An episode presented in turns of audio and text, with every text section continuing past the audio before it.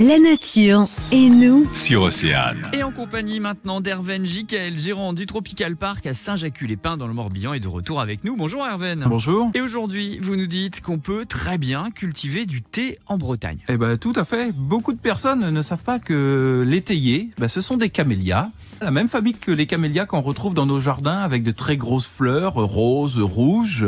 Le fameux Camellia sinensis, c'est la variété euh, qui produit le thé. D'accord, uniquement cette variété-là si on veut faire du thé en Bretagne Il existe deux à trois variétés, mais c'est la plus résistante pour la Bretagne, le. Camellia sinensis, avec une toute petite fleur blanche. Mais bien sûr, l'intérêt, ce n'est pas le- la fleur, hein, c'est la pousse venant d'Inde, venant de Chine, venant du Sri Lanka.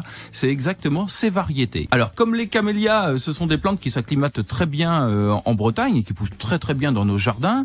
Donc, même culture, hein, euh, c'est pas plus compliqué. Préférence euh, est ou nord dans le jardin, un soleil du matin, très peu de soleil l'après-midi, une bonne terre de bruyère euh, pour cette plante.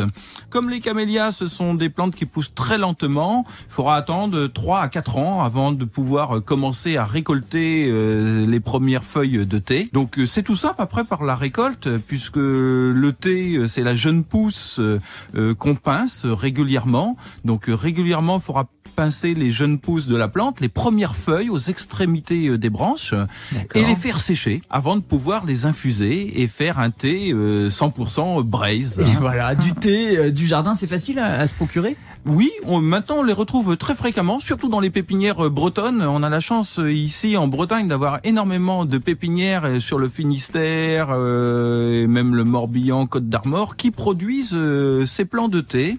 Ne pas hésiter à demander à ces pépiniéristes euh, du coin ou aux jardineries hein, euh, de leur trouver un Camellia sinensis. Voilà, et grâce à ça, vous vous fabriquerez votre propre thé euh, 100% braise. Merci beaucoup Herven. Merci. Le magazine, midi 14h. Sur Océane.